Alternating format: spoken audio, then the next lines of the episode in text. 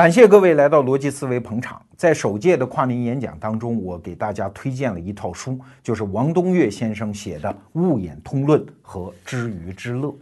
那《物演通论》呢，算是纯粹的哲学著作，比较难懂。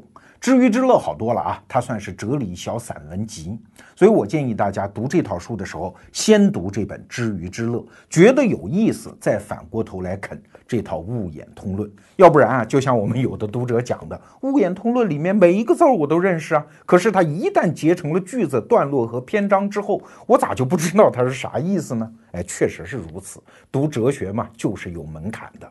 说实话，罗胖也很愚钝呐。我在读这套书的时候，都不能叫读了，其实叫啃，一个字儿一个字儿的啃。我也是啃了两年之久，而且还辅之于去听王东岳先生的课，我还把他的课录了音，然后反复的去听，大概听了有十几遍之久。直到今天，我也只敢说是得其大略。但是逻辑思维作为一个知识服务商，我们承担这样的责任啊。既然敢卖这套书，就必须有责任给大家做一个导读。但是我有言在先，我导读当中如果偏离了王东岳先生的原意，责任在我啊，因为它是一个非常宏大的哲学体系。那今天呢，我们就做这个导读。但说实话。三年以来，我做逻辑思维这个节目，这期节目是我在准备过程当中感觉到最为困难的一次。为什么？两个原因。第一个原因啊，是王东岳先生的知识存量实在是太大了嘛，他的知识是已经遍及了人类知识存量当中的所有领域，从哲学到历史到文化，再到自然科学，包括最新锐的那些自然科学领域。他都有所涉猎啊，这个眼光已经远远超出了罗胖的能力。更重要的是呢，他观察世界万物的站位是站在一百三十八亿年的宇宙演化史这个尺度上去看问题，这跟我们过去逻辑思维节目的站位那是天差地别。所以啊，大概是一年前，我跟王东岳先生，还有王东岳先生的弟子啊李善友教授，李善友教授算是我的老师。我们就一起在聊他这个哲学体系。我当时就说：“我说我能不能发一个愿，我能把王东岳老师的这套体系做一个通俗版本的转述。”哎呀，李善友老师就说：“这太难了，你行吗？”我说：“我试试。”这一试，这一准备，我就准备了一年之久。所以这套书虽然我们早就拿下了独家的销售权，但是为什么一直到二零一六年的元旦才敢拿出来？是因为我的准备才刚刚做好，所以非常之难。这是第一个原因。其实还有另外一个原因，就是王东岳老师的这一整套思想体系，如果只简单的告诉你他的结论的话，那是太颠覆了。颠覆到什么程度呢？颠覆的像是胡说八道啊！你看，原来我们做过一期节目，就是批判中国的中医的。你想，批判中医，这已经是在中国思想界已经是延续一百多年的一个思路，是一脉思潮。而到今天，批判中医的又不止我罗胖一家，我在批判中医的人士当中还不算最激烈的。但即使如此，我做了一期节目之后，我们大量的用户都掉头而去，说罗胖子胡说八道啊！很多朋友都说其他节目都挺好，就批判中医那期节目，我完全无法接受。哎。所以你看，像批判中医，这已经是一个一百多年的思想传统啊。我们且不说它是对还是错啊，至少一百年来，无数的高人和智者不断的打磨其中的论点和论据。那时至今天，我们把它说出来的时候，而且说的还特别留有余地，很多朋友无法接受，甚至把它作为一个认知选项都无法接受。那更何况像王东岳先生的这些结论啊，他现在还只是一个哲学思维，也仅仅是在一个非常小的圈层当中流传，也没有经过时间漫长的检验。我今天把它贸然说出来，如果引发铺天盖地的谩骂，觉得匪夷所思、胡说八道，我个人的是非荣辱倒是无所谓了。但是如果耽误大家和如此精彩的思想体系相接触，和他擦肩而过，那我的罪过也是很大的。但是说到这儿，你可能会反问罗胖：什么破结论呢？这么谨小慎微啊？我们今天很宽容的，什么外星人、什么宗教、什么同性恋，我们都能接受。先说结论，哎，慢着，结论我们一会儿来推导。我们先干一件事儿，就是建立知识共识。因为任何严肃的思想，它必须建立在一些知识的共识上，否则思想都是抬杠啊！必须有这样的一些共识。好。我们要建立的第一个知识共识是什么？就是二百年来人类各个知识领域的进展有一个潜在的线索，那就是要打破知识领域的界限。你看，有一个词儿叫科学啊，中文当中的科学啊，它最开始的含义是什么？就是分科之学。你想，在鸦片战争前后，中国人突然看到西方人的那堆学问，哎，觉得都是分着的。原来中国人的圣贤之学都是一整套啊，很少有分科的概念。知识分子一个士大夫，他要努力当一个通人。但是西方现代科学它是分科治学，什么物理呀、化学呀、生物啊、社会人文科学啊，它研究的对象是完全不一样。但是二百年来，人类知识领域有一个潜在的线索，就是把这个分科治学的壁垒和界限逐渐给它打掉，把它模糊掉。我们简单给大家归纳一下这个线索啊。首先，最难打掉的这个界限，就是人类社会和自然之间的这个界限。那因为自打我们人类摆脱蒙昧之后，就觉得我们是一个很奇葩的存在吗？我们和畜生、和植物、和自然现象是完全两回事吗？人类文明的发展就是要战天斗地吗？我们和自然是对立的，人类社会现象不是自然现象。但是这一脉思路是什么时候打破的呢？其实要追溯到十九世纪的初年。有一个学者叫孔德，这个人啊，其实就是我们中国人都知道那个空想社会主义者圣西门的秘书啊。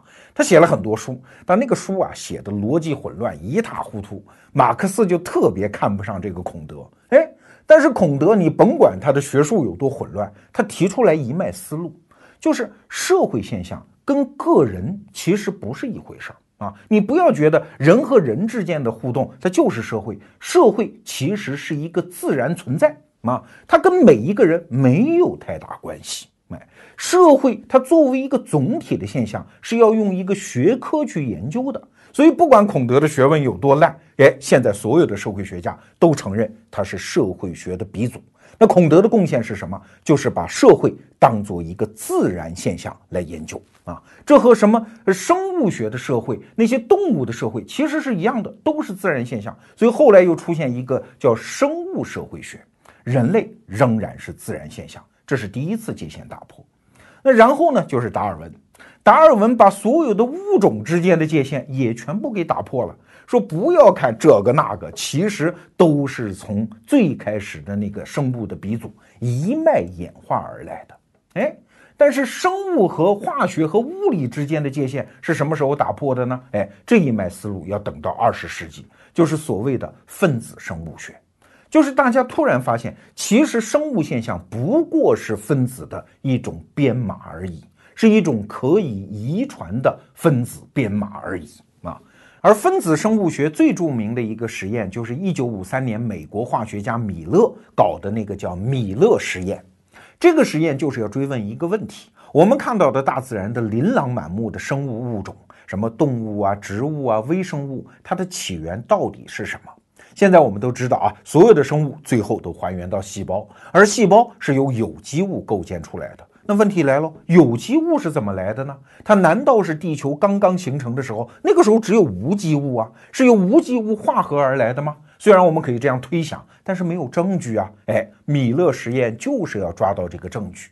这个实验说来也很简单啊，弄了一个大玻璃瓶子，里面就按照地球刚刚形成的那个大气结构，在里面进行了结构还原，装上了什么甲烷呐、氢气呀、氨气呀、水蒸气呀。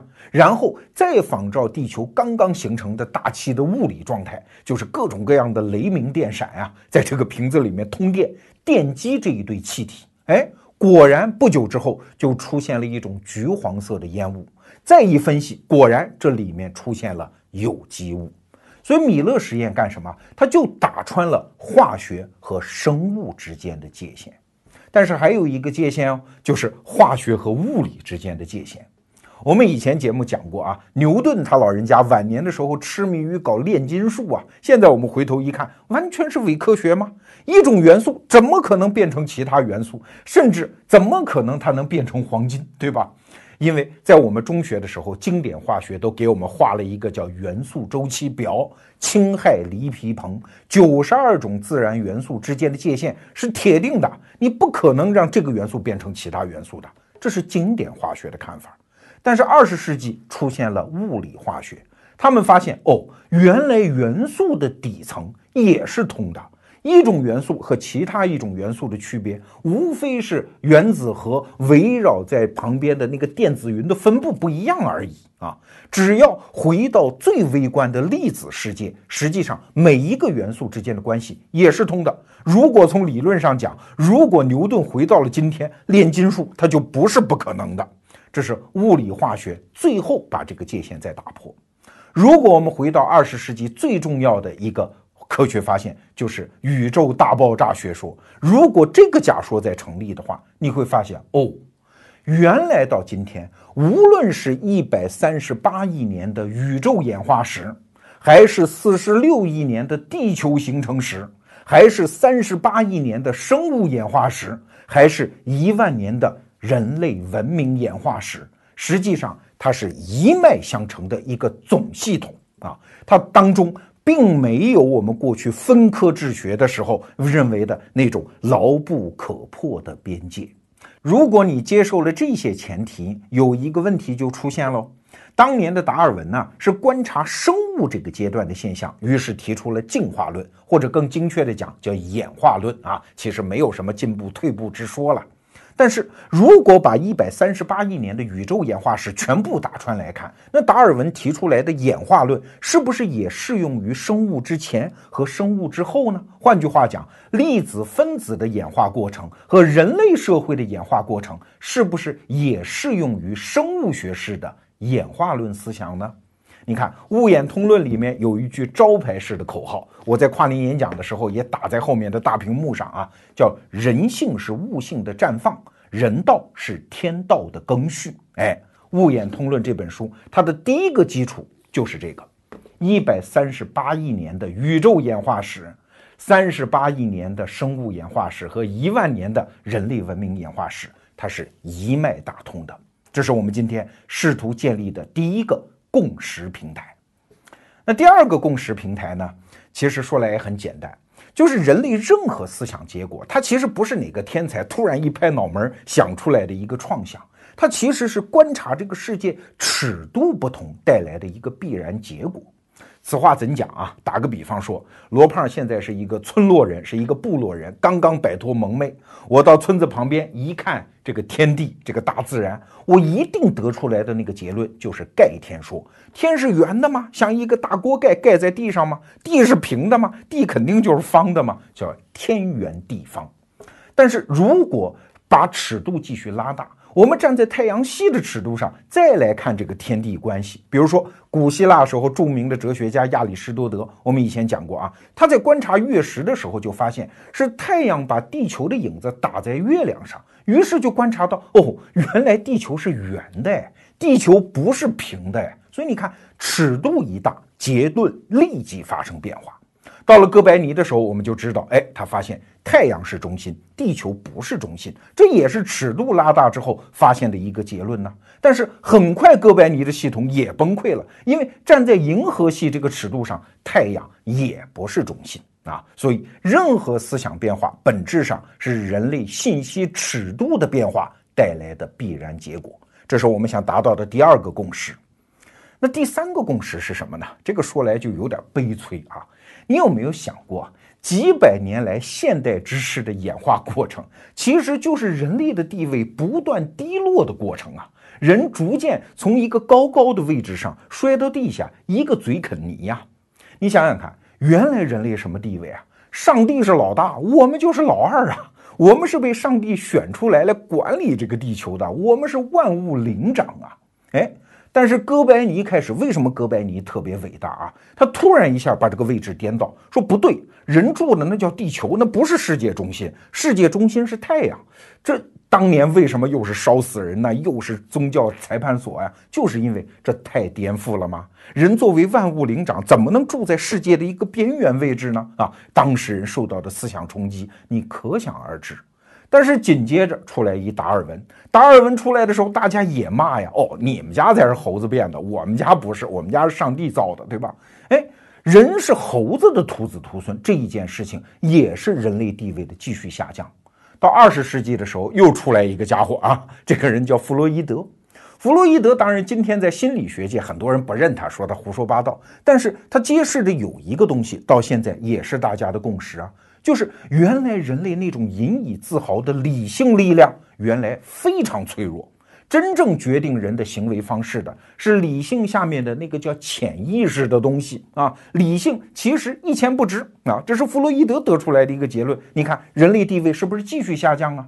其实啊，在人类二十世纪的哲学和物理学当中，弥漫着一种绝望的氛围。对什么绝望啊？就是对人的理性认知能力的绝望。有人打过一个比方嘛，说整个宇宙啊就是一块表，而这块表的表壳你是永远无法打开的。不管人类怎样调动自己的理性推动科学的发展，我们也只是围绕这个表在转圈啊。对于表壳里面的东西，我们只能是猜。我们认知世界的规律，其实是这个世界愿意让我们看到的东西。一个表嘛，它总得显示一些读数吧，几点几分。但是这个几点几分到底内在运作机制是什么，我们永远无法知道。人类理性永远无法把握终极真理。你比如说，二十世纪的哲学就搞出了一个叫语言学转向，核心的结论就是一条啊，就是人类理性和思想的最终的认知边界就是我们自己的语言，语言之外，事实上人类一无所知。很多中国朋友接受这个结论有点困难啊，有一些现代哲学功底的人应该知道我在说什么。但是不管你接不接受这个结论，几百年来科学发展的一个总趋势从来没有变过，那就是人在大自然当中的地位是不断跌落的。这是我们今天试图达成的第三个认知平台啊。说到这儿，你可能已经被我说晕了，乱七八糟一堆什么呀？我简单给大家归纳一下，我们只想达成三个共识啊，这共识都是科学家的认识，不是我罗胖或者王东岳在这瞎扯。第一。一百三十八亿年的宇宙演化史是万物一系、万物同质的啊！我们必须站在这个尺度上重新认识世界。第二，只要认识世界的尺度一变，我们对这个世界得出来的结论往往是颠覆性的。第三，颠覆性往往表现为人在大自然当中的地位是一路跌落的，人的生存境况是越来越惨的。你可能会问，那还能惨成什么样呢？我们现在又不是上帝的宠儿，又不是宇宙的中心，我们还是猴子变的，我们的理性还如此的脆弱，我们人类还能惨成什么样呢？哎，这就是《物演通论》试图给出来的全新答案。我们先来看一个事实啊，达尔文当年搞出来的进化论的原理，我们都会背八个字，叫“物竞天择，适者生存”。在生物的演化史上，一个最重要的动力就是获取适应度，对吧？从生物的个体来看，谁最适应环境，谁就能活下来，就能把基因传承下来。如果你不能适应环境，对不起，残酷的进化剪刀会把你给干掉啊！那如果这个要成立的话，按说越后来演化出来的物种就应该越适应环境才对呀。但是。如果你放眼到三十八亿年的生物演化史上，你会发现不是这样。比如说，最开始的那个单细胞生物其实就是细菌嘛，细菌一直到今天活得好好的，而且存在度、适应度都非常之高。现在在火山口那么高的温度，找得到细菌呢？在深海和冰层里面找得到细菌呢？在一些核爆炸的试验场里面找得到细菌呢？辐射度那么高，它仍然活得好好的，说明它的适应度和存在度是最高的。但是你看后眼的物种，比如说爬行动物恐龙啊，很多小孩喜欢恐龙，活了一亿六千万年，绝种了，灭亡了，所以越后眼好像越不适应。再往后看哺乳动物，哺乳动物到今天大概是七千万年到九千万年。在人类诞生之前，百分之九十九的哺乳动物都绝种了。那你说人类呢？这是最后来演化出来的一个生物物种，对吧？人类我们现在知道的历史大概是三百万年，可是三百万年前的那个人类物种早就灭绝了，什么尼安德特人呢、东亚直立人呢，全部都灭绝了。我们这一支实际上叫智人啊，是二十万年前在非洲走出来的一支，我们这一支才二十万年。如果站在三十八亿年的这个尺度上，我们什么时候灭绝，其实不好说。如果按照这个规律来看，没准灭绝的会非常非常快啊！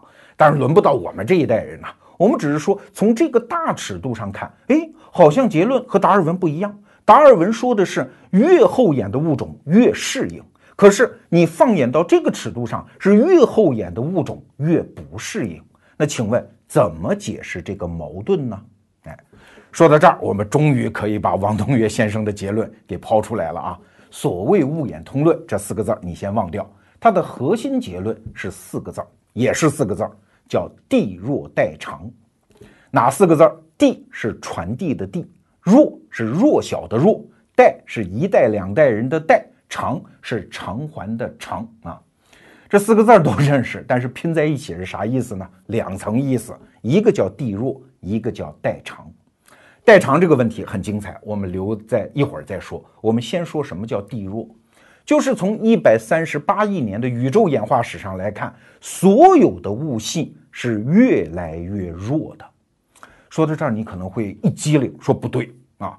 你看，所有的演化到最后就是我们人类啊，我们人类现在能力是最强的，你怎么说它是最弱的呢？对，这个弱指的不是能力，指的是存在度。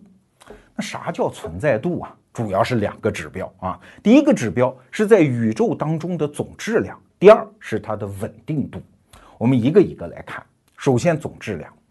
现在科学家都认为啊，整个宇宙原来我们以为就是我们看到的，就是所有的恒星系加上行星，对吧？但是现在科学家认为不是，整个宇宙当中占百分之九十五的是什么？是粒子状态的，就是所谓的暗物质、暗能量。看不见啊，但是它占总质量的百分之九十五。那好，能看见的这一部分，它实际上粒子也是一路演化而来的。最早的是什么？最早的元素，我们学过化学都知道是氢。氢是一个原子核的质子加上一个电子，它的结构最为简单，因此它也是最早出现的一个物系啊，就是这个元素。那氢在整个宇宙当中是什么位置啊？如果从原子的总数量上来看啊，氢这一加就是后面所有元素总和的一百倍。如果从质量上来看，氢大概占整个宇宙元素的百分之七十五左右。我们再具体到太阳来看，太阳大概是由两个元素构成，一个就是氢占百分之七十八，还有一个是氦，氦是百分之二十，剩下所有元素哎加起来不到百分之二。而氢和氦之间是什么关系啊？氦是由氢核聚变而来的，氦的结构就复杂一些，是两个电子。说到这儿，其实有一个规律已经出现了，就是越后来出现的元素，它的结构就越复杂，但是它的总质量是飞速的在递减。现在我们在地球上能够观察到的自然存在的元素啊，是九十二种，第一号是氢。第九十二号就是制造核弹的那个铀啊，铀的存在度就是非常非常之低，这是原子的结构了。如果到分子，那就更是这样，分子占整个宇宙总质量进一步迅速的下跌。由分子编码而成的生物啊，单细胞生物，它只是在整个太阳系里面只有地球上面地壳薄薄的一层，所以它的质量是进一步的迅速下跌。那如果说由单细胞生物构成的多细胞生物，那它的质量跟前面就更是没法比了。那你说人呢？人现在人口大爆发，对吧？七十亿人，而人如果作为一个单独的物系来比，可能只有生物当中蚂蚁的总质量哎啊！如果把所有生物的总质量加起来，人这一点质量其实是非常非常的微小。说到这儿，总规律出现了啊。越后眼的物系，它的总质量就越低。但是这还不是最重要的，最重要的是它的稳定度是越来越差。比如说，暗物质、暗能量占整个宇宙百分之九十五，到现在它一直如此啊，从来没有发生过变化啊。而如果说到了九十二号元素铀的时候，它为什么能够制造核弹啊？就是因为它的稳定度极差，它不断的在进行衰变。啊，如果把一定临界质量的铀放在一起，它马上就爆炸。所以这就是核弹的原理呀！啊，那现在人工啊还发现了一直到一百零八、一百零九后面的元素，但是请注意，这些元素在大自然当中是不存在的，它是方生方死。它的存在度是只能在实验室里把它做出来，而且一次性的只能得到几个原子，而这些原子呢，一旦出现之后，几个毫秒之后就马上衰变掉了，所以它的稳定度是越来越差。比如说，物理学上有一个概念叫高能物理，高能物理研究的对象就是微观粒子结构啊。为什么叫高能物理？是因为你要把这个粒子结构给打开的话，你必须需要输入几十亿个电子伏特才能够做得到，所以需要的能量极高。那物理学上还有所谓的中能物理、低能物理，这这个低能不是指低能儿啊，而是指研究相对宏观一点的结构，比如说原子核结构。那你需要几百万个电子伏特，甚至是几十个电子伏特就可以把它打开。如果到了分子结构的时候，它的稳定度就进一步下降。比如说我们人吃的那个盐就是氯化钠嘛，往水里一放，它自动就电离了，所以稳定度进一步下降。如果有分子编码而成的生物，那它的稳定度已经到了方生方死的程度。刚出现，你必须从外界输入能量才能够维持它的存在，而且存在的时间也极短。所以，所有的生物都需要新陈代谢，需要从外界给输入能量。到了高级一点的生物，那就必须大量的摄入食物，所以我们的稳定度是越来越差啊！这是整个一百三十八亿年宇宙所有物系，从粒子到原子到分子到单细胞生物到多细胞生物，一直到像人类这样的高等生物一个总的趋势。那王东岳先生把这个总的趋势称之为叫地弱啊。当然，理解这个大家觉得不困难嘛？啊，也就是说，人类是最弱最弱的存在度的一个物种。那你说这有什么奇怪的呢？啊，我们都听说很多歪理邪说，说世界末日马上就到了。那王东岳的这套理论是不是就是所谓的世界末日学说的又一个变种呢？哎，你先别慌下结论，因为他的理论的第二部分精彩的来了。不仅地弱，还有一个机理叫代偿。今天特别不好意思给大家讲如此玄虚的一期节目，但是哲学没办法呀，它就是从如此抽象的角度来解释世界嘛。一个好的哲学体系，它解释世界的力度越强，我们就越能够把身边的一些现象带入其中，从而我们观察万物的目光变得更加清澈啊。我自己过去一年多琢磨这个物演通论，确实受益匪浅。至于哪些收益，我们一会儿再讲。我们再回到王东岳先生的理论，四个字儿：地弱代偿。前面我们讲了地弱这个向度，就是一百三十八亿年的宇宙演化史，万物是存在度越来越弱。要说发现这个结论，其实也不难了，只要你有相关的知识，然后把它拼接在一起，这就是一个明摆着的现象，对吧？但是问题在于，如何解释这个地弱的过程，它的演化的机理。到底是什么？哎，这就是精彩的部分了，就是代偿问题。地弱代偿的代偿这两个字怎么写啊？一代两代人的代，偿还的偿，啥意思呢？你从表面上来看，就是代为偿还嘛，就是父债子还嘛。比如说罗胖欠了别人钱，你替我还了，这就叫代为偿还。但是啊，在生物学上，代偿这个词儿是一个专有名词，它是什么意思呢？就是当生命的某一个器官的功能衰竭或者损坏之后，你想让这个器官本身修复不太可能，哎，但是有一个神奇的效应，就是其他器官在功能上它会补足这个损害的器官，哎，这就叫代为偿还这个功能，这叫代偿。给大家举几个例子啊，比如说我们都知道人有两个肾。如果你为了买一个 iPhone 啊，割掉了一个肾卖掉了，还剩一个肾，照样活啊。只不过这边这个肾会长得大一点，哎，这个肾会调动它的一些储备的功能，哎，来补足那个被割掉的肾。这就是一个典型的代偿现象。再比如说，人如果在高原地带生活很长时间，那你的心脏为了供更多的氧、更多的血，所以心脏就会变得肥大，这也是一个。代偿的效能。再比如说，我们观察到一些盲人，他视觉丧失了，但是他的听力会变得比原来更加的敏锐，这就是用听觉来代偿我们视觉的缺损，这也是一个典型的代偿现象。但是代偿和复原它是完全两回事儿啊。复原，比如说肝脏，你割掉一部分，它能迅速的长回来，这叫复原。复原是回到原来的状态。而代偿呢？它虽然能够补足一点原来的功能，但是它毕竟不能还原到原来的存在度。就像你人要是割掉了一个肾，从常识上讲，你也知道身体必然会受到损害。心脏要是在高原地区变得肥大，它也有一个极限啊。时间弄长了之后，这个心脏越来越机能缺损，代偿是一个不得已的措施，所以这是一个典型的医学概念。而王东岳先生原来学的就是医嘛，所以他从医学当中借用这个概念，用于解释一百三十八亿年宇宙万物一系演化的过程，构建了一个精巧的理论体系。当然了，今天我们这期节目时间太短，实在没有办法复述如此复杂的一个体系，我们只能用转述的方式，从最简单的层面给大家做一个介绍。那万物的地弱代偿，大概我们从四个角度可以观察它。第一个角度就是万物的存在度越来越递减，于是对外界条件的依存度就越来越高。啊，这话说的还是很抽象。我们来举一个例子。万物演化的起点是什么？根据宇宙大爆炸的学说，就是起点或者叫基点。这两个发音其实现在也在打官司啊，你就说它是起点吧。那起点是什么状态啊？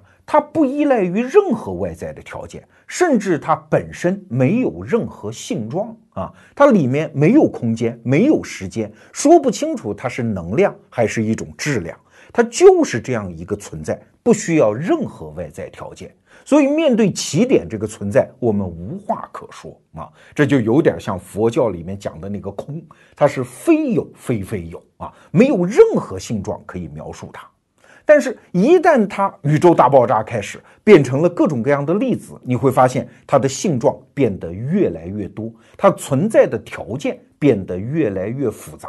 比如说，刚演化出来一个氢原子，氢原子需要的条件非常简单，捕捉到一个电子。就构成了一个氢原子，但是随着九十二种自然元素越到最后演化，需要的存在条件就越来越多。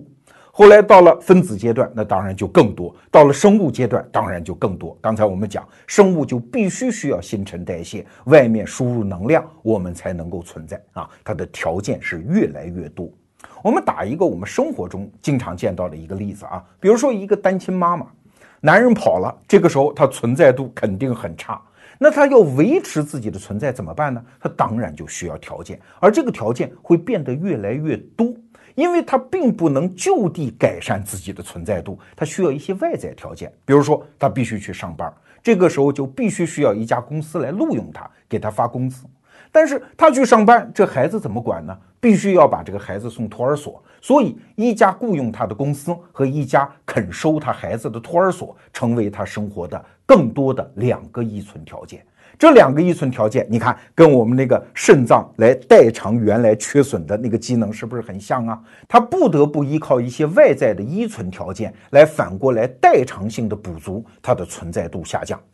说到这儿，你可能还是有点迷糊啊。我们再举一个大家都能理解的例子，比如说中国很多城里人看不起乡下人，他觉得我城里人有本事、有文化、有素质、有知识啊，我站在大街上随时可以认出几十个汽车的牌子。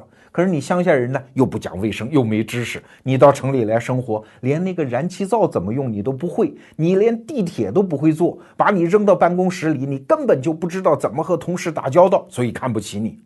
可是你有没有反过来想一下？城里人之所以这么有本事，往往是因为你的存在度剧烈下降，你不得不拥有这些本事。换句话说，你不得不依靠更多的依存条件，你才能在城市生活的下去啊。比如说，你现在作为一个城里人，你必须得有水电煤气这些基础设施吧？现在你作为一个城里人，你必须得有网吧，没网，我估计现在很多城里人，比如罗胖，根本就没法生活啊。再比如说，就从钱上来讲，一个乡下人真的在土里刨点食儿，他对于货币的那个依存度是远没有城里人高的。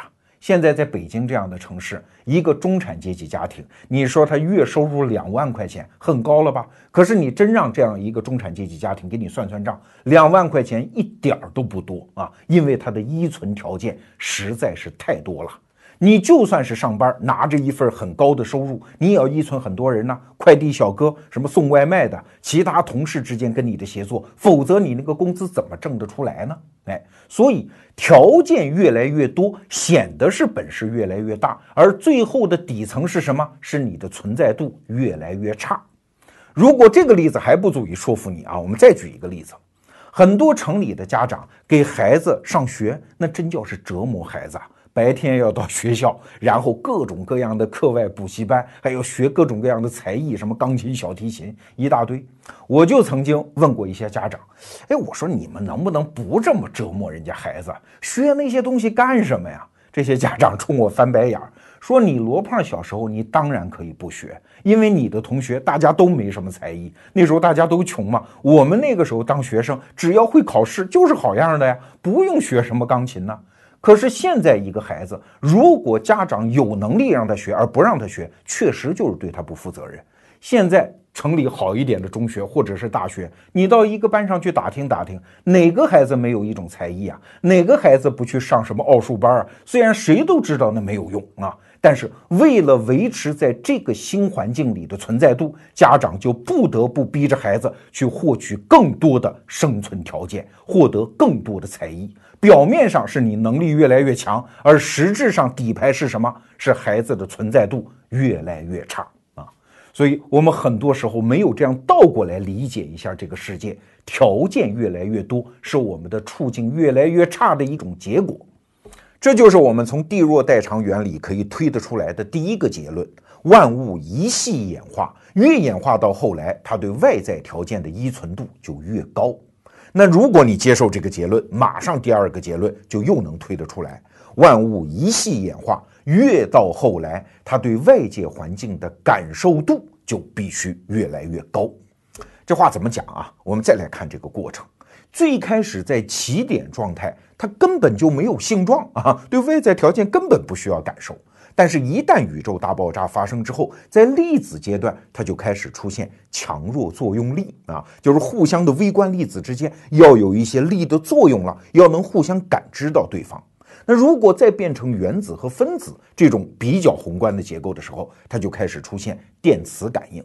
那如果是分子编码而成单细胞生物的时候，哎呀，那个细胞膜上就开始布满了受体。你不要看那个细菌啊，细菌对外在环境的感受力其实是非常强的。那个细胞膜上的受体其实已经能够感知宇宙当中绝大部分的元素。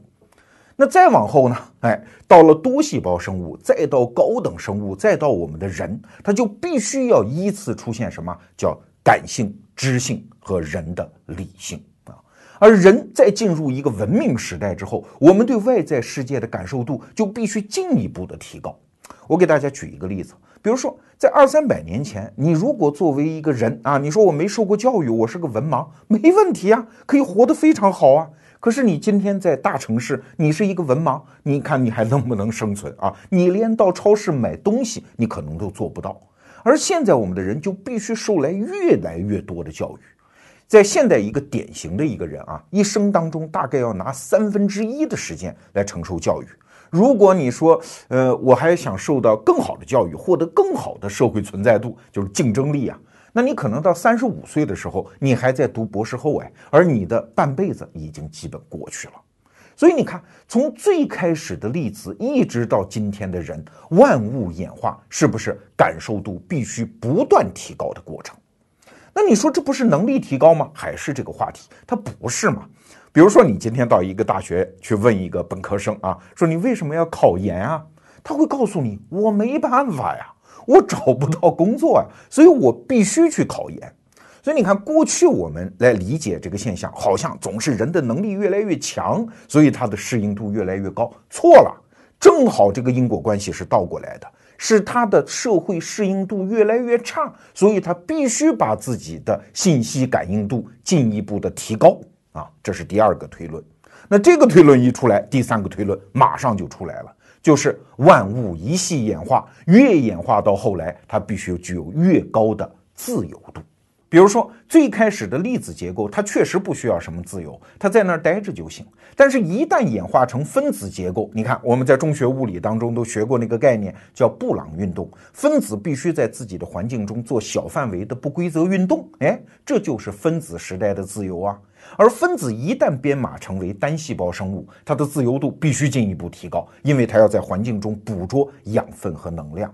而后来生物的演化史其实不就是自由度不断提高的过程吗？你看那些高等动物，它必须具备极其精巧而强悍的觅食能力，而这个规律在人类社会的演化史当中同样存在啊。在中国的农耕时代，在欧洲的中世纪，你什么时候听说有人要自由、要平等、要博爱？不需要嘛。那个时代人的作为一个整个的物种啊，它的存在度是极高，它不需要那么高的自由度。但是在现代社会，没有自由行吗？啊，没有搜索引擎，你可能都活不下去，对吧？为什么刚开始计划经济还能折腾那么一些年，而越到经济发达的时代，计划经济就必然崩溃？你看逻辑思维，一旦我们谈到经济，谈到商业，我们都在主张自由市场经济。哎，这不是说什么它天然就对，而是经济要发展，财富要增值，没有企业和个人的自由度，这是不可能发生的。再说我们现在的互联网经济啊，我们经常讲那个词儿叫跨界打劫、跨界发展、整合资源，哎，这不就是自由度吗？如果我们再回到一个计划经济的时代，怎么应对互联网时代的经济发展呢？自由度越来越高，这是一个总趋势，这是第三个结论啊。很快我们也要推出第四个结论，就是结构度越来越复杂。刚才我们谈到了地弱代偿原理的三个推论，也就是在万物一系演化的过程中，越后来出现的物系，它就越具备三个总趋势：第一是对外的依存条件越来越多；第二，对环境的感受力越来越强；第三，它的自由度越来越高啊。那其实还有第四个推论，就是结构度越来越复杂。这当然很好观察了。从最开始的粒子到原子到分子到单细胞生物，一直到今天的人类社会，确实是结构越来越复杂，这是一个明摆着的现象。但是问题在于，什么是结构？王东岳先生在他的书里面提出来一个定义啊，所谓的结构，就是原来一个浑然自足的母体进行了分化或者说残化之后，再进行构合的结果，这叫结构。这个定义你可能听起来比较费解啊，我们给大家举一个例子，比如说最原始的原始单细胞生物，它就是一个浑然自足的母体啊，哎，但是，一旦它变成多细胞生物的时候，请问它还是那个单细胞吗？不行，它必须进行功能分化，而所谓的功能分化，换一个不好听的名词儿，其实就是功能残化呀。就是必须它丢掉一部分功能，然后发展出一个独特的功能，这是分化或者说残化。比如说，人最早在子宫里面，它不就是一个受精卵细胞吗？啊，它是一个浑然自足的母体。但是随着胎儿的发育，那些细胞有的变成了肝脏细胞，有的变成了皮肤细胞，有的变成了骨骼细胞，有的变成了神经细胞。每一个细胞承担的功能都不一样，但是原来那个浑然自足的状态也就丧失掉了。一个婴儿生下来，你把他身上任何一个细胞取出来，他都无法单独存活。所以啊，所谓的分化其实就是残化，只不过这是故事的前半段，还有后半段啊。一旦残化之后，一个母体分解成几个部分，它就出现一个强烈的动机，再一次构合在一起，形成一个结构。过去我们看待结构这个事儿，总是从静态的角度来看它。王东岳先生的高明之处，就是从动态的角度重新解释什么叫结构，它是残化之后再构合的结果。我们给大家举一个例子啊，距今五六亿年前，有一个地质年代叫寒武纪。懂生物学的都知道一个词儿叫寒武纪的物种大爆发，大量的生物物种开始演化出来。哎，与此同时还发生了一件事儿，就是出现了两性繁殖。在寒武纪之前，所有的生物都是孤雌繁殖，或者叫单性繁殖。哎，这个时候就分化或者说残化出一个分支，叫雄性。雄性一旦出现之后，哎呀，这就不得了了，世界舞台上就出现一幕永远不谢幕的活剧，就是雄性要追逐雌性嘛。这就是一个强烈的动机，它要再媾和。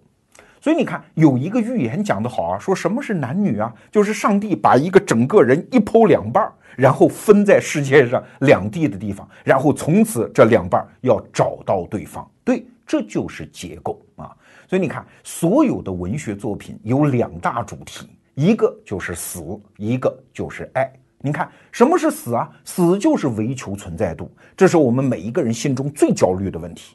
但是爱有的时候比死还要焦虑，为什么？这就是分化、残化、再构合的这个需求，这就是唯求存在度。你看现在我们啊，很多人天天在那刷手机，刷手机，他在干嘛呀？真的手机有那么好吗？不是，他是在维求自己的存在度，是在进行一个结构化。他在刷手机，在干什么？有可能是在泡妞哦，有可能是在找如意郎君哦，有可能是在订中午的盒饭哦，有可能是在了解今天外界发生的大事儿哦，也有可能就在公司的群里办公哦。他其实是结构分化之后强烈的动机逼着他再构合的过程，所以你再看到别人刷手机的时候，你知道他是不得已，他不是养成了什么恶习啊。所以现在很多家长不让孩子玩手机，不让玩 iPad，你等着，孩子一旦社会化之后，这个社会的复杂的结构必然会把他拖到手机和 iPad 那里去，那个时候你家长可就管不了喽。这是一个总趋势，是一百三十八亿年的总趋势决定的，不是你家长陪孩子几年能够更改的一个习惯，这叫结构。别嫌我啰嗦啊，再把刚才的四个结论给大家做一个回顾。首先是万物一系演化，越到后来，我们对于外在条件的依存就越来越多，这是一个总纲。于是出现了后面的三个结果：首先，对外在环境的感应度越来越高。第二，我们的自由度越来越强；第三，我们的结构度越来越复杂。你看，我们经常说三个词儿啊，叫政治、经济、文化，这是我们影响我们生存的最重要的三个领域啊。换句话说，为什么那么关注啊？因为有焦虑嘛。所以说白了，它是政治焦虑、文化焦虑和经济焦虑。你看，它不就是一一对应刚才我们讲的三个结果吗？首先，为什么感应度要越来越高啊？就是要接受大量的信息，这就是文化焦虑啊。为什么我们的自由度要越来越高啊？因为我们要捕捉那些外在的物质条件来供我们生存嘛，这就是一个经济焦虑啊。为什么我们的政治焦虑它就对应于所谓的结构度越来越复杂吗？因为人和他人、人和社会的那个协作关系，其实本质上就是政治焦虑啊，所以这是一一对应的关系。虽然我们人类发明了这么高大上的词儿，什么政治、经济、文化，而实际上一百三十八亿年所有演化而来的物系，它都有这么三个焦虑和三个需求，以维求它的存在。好，这就是物演通论总体的一个理论框架。当然，我说的非常之粗略啊。我们再给大家看一下王东岳先生他到底讲了什么，就是宇宙的整个演化其实有一个万物存在度不断下跌的趋势，但是万物在下跌的时候，它总要想一个办法来维持自己的存在啊，怎么办啊？用一种代偿的方式，就是用越来越复杂的结构、越来越复杂的感应力、越来越高的自由度来代偿性的补足自己的存在度下降。虽然在补足，但是我们前面讲代偿概念的时候，已经把底牌给透了。它虽然能够回补，但是并不能最终的补足啊。所以万物演化到最后，实际上是一个逐渐衰亡的过程。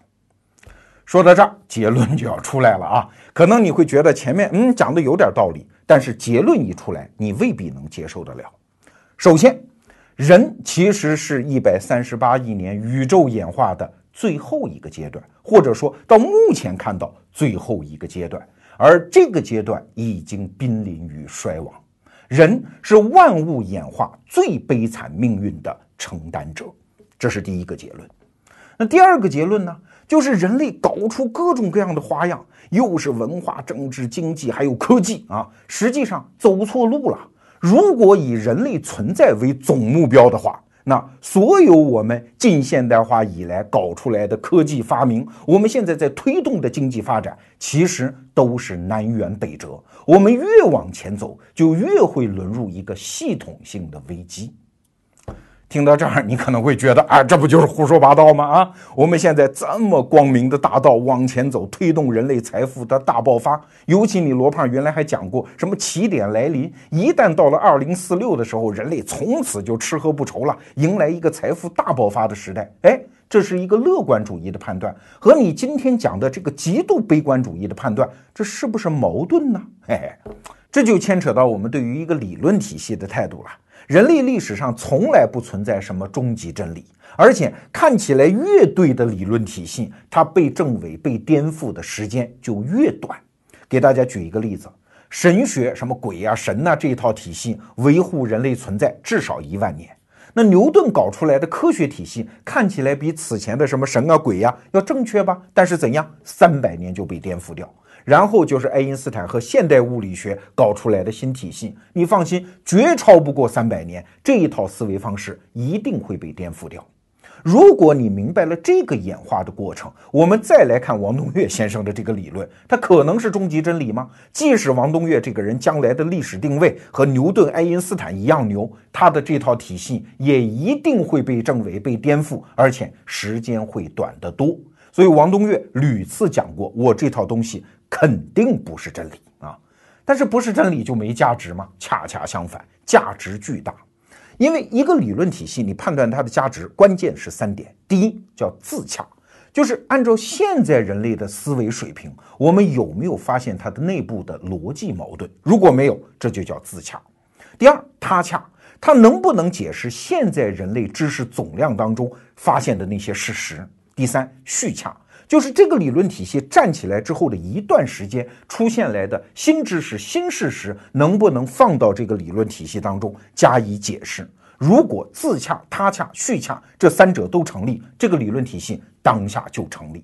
如果将来把它颠覆和证伪，那是因为什么？是人类观察世界的尺度发生了重大变化，所以它错了，它被颠覆了。